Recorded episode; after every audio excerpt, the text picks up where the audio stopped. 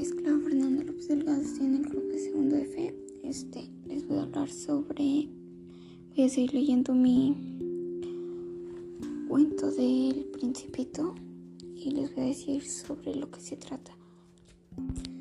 El Principito, como anteriormente nos habla sobre las POPs, este nos dice sobre que a los niños les dice que no, que tengan cuidado con ellas para prevenir a sus amigos de un peligro, de un peligro sobre eso, los vas y lo siguiente lo que habla este también nos dice que él dibuja unas bobs, no se las puedo enseñar porque es un audio. Entonces, de lo siguiente que nos habla el principito es de que nos dice también que el principito que le gustaba ponerse las puestas al sol.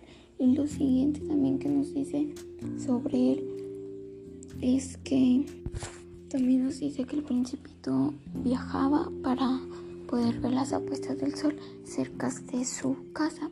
Nos decía que el principito, este donde él vivía, era una casa muy pequeña.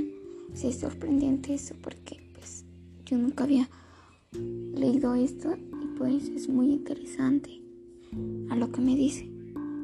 También de lo que me dicen que el principito, él miraba y observaba mucho las flores y era porque las flores tenían espinas. Entonces él siempre se hacía la misma pregunta, ¿por qué las flores tenían espinas? Y él decía, yo nunca me voy a dejar de hacer la misma pregunta, ¿por qué las flores tienen espinas? Y de lo siguiente nos habla de lo mismo, de por qué las flores tienen espinas.